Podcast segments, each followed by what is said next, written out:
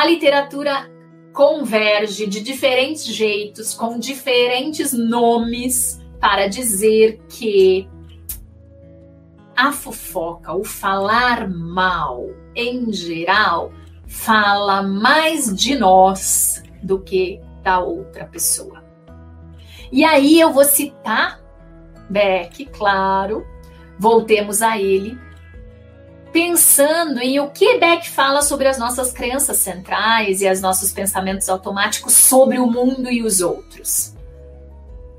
Os nossos pensamentos automáticos e as nossas crenças centrais sobre o mundo e os outros nunca são sobre o mundo e os outros, sempre são sobre o que eu acho do mundo e dos outros. Então fala sobre quem, minha gente querida, fala sobre quem.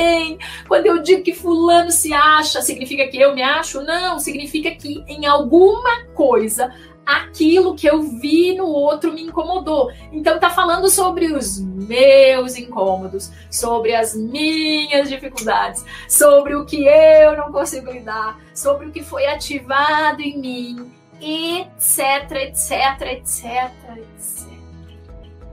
É inegável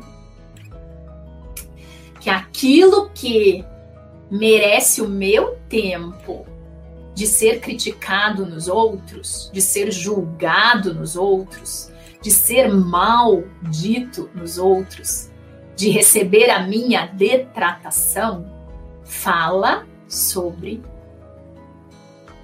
mim. Então quer dizer que em toda fofoca eu me exponho, eu me coloco, eu tô dizendo o que me incomoda e tal.